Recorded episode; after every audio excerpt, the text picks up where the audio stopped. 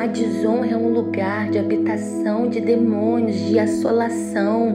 Quando nós vemos que Noé, quando ele sai da arca, que ele planta uma vinha, ele se embriaga com a vinha, ele fica nu, nós vemos que o filho dele Cã, ele viu o seu pai nu. Ao invés dele olhar para a nudez do pai e cobrir a sua nudez, Cã, ele não faz isso. Então eu quero dizer para você que nós honramos a honra para cima na ausência, muitas das vezes é porque o nosso coração é grato, não é porque o líder é perfeito. O líder ele não é perfeito, nós não somos perfeitos. Então, a falha do meu líder não pode ser, na verdade, uma justificativa para que eu exponha a sua nudez. Eu preciso cobrir a nudez dele, eu preciso cobrir a falha dele, proteger a falha dele. Não a falha, mas proteger aquilo que ele carrega. Né? Eu não posso pegar uma falha dele e expor o meu líder, expor a minha autoridade como Cã fez com seu pai. Então eu não posso me mover pelo espírito de Cã e expor a nudez da minha autoridade. Eu preciso orar por ele, clamar por ele, pedir para que o Senhor esteja tomando conta dele. Independente se a autoridade ela é uma autoridade perversa, como era Saul, ou é uma autoridade abençoada, como foi Davi, a autoridade constituída, ela foi constituída por Deus. Não cabe a mim trazer a nudez da minha autoridade, mas eu preciso orar por ela, assim como Davi fez com Saul.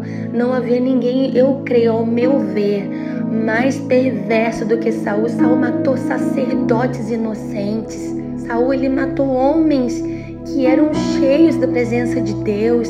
Pensa você ser liderado por um pastor assassino, por um líder assassino. Meu Deus, né? É muito forte isso.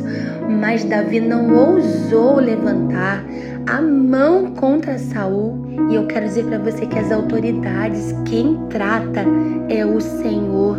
E Cã, ele expôs a nudez do seu pai. E quando Noé voltou novamente a estar sóbrio, ele ficou sabendo do que aconteceu e ele diz para Cã: Olha, maldito seja Canaã.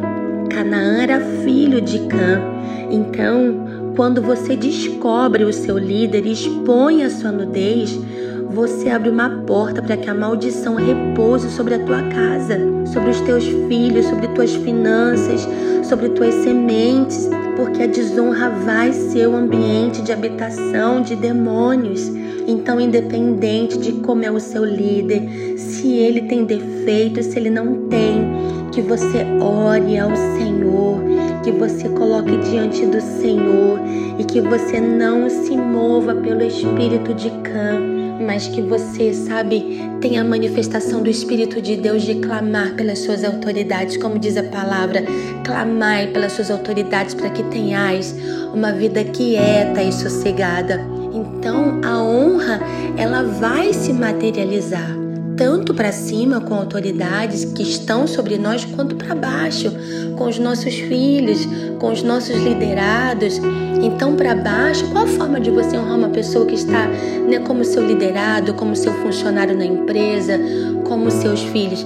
É exatamente, né, eu, eu costumo citar o pastor Juscelio porque eu aprendi muito com ele. É quando, de repente, numa reunião, né, publicamente, você diz esse aqui é o meu filho, ele é obediente, é um menino que tem crescido em temor a Deus. Que Deus abençoe sua vida, meu filho. Quando você elogia um funcionário seu, quando você elogia um liderado seu, isso é uma honra para baixo.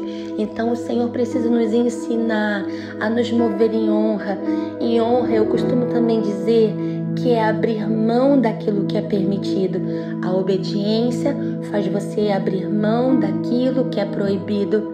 Agora, a honra você abre mão daquilo que é permitido. Por exemplo, se você é uma filha e o seu pai dá uma direção para você e diz: Filha, você precisa chegar em casa às 11 horas da noite. É permitido você chegar às 11 horas da noite, mas você vai abrir mão e você vai chegar às 10 e meia. Isso é honra.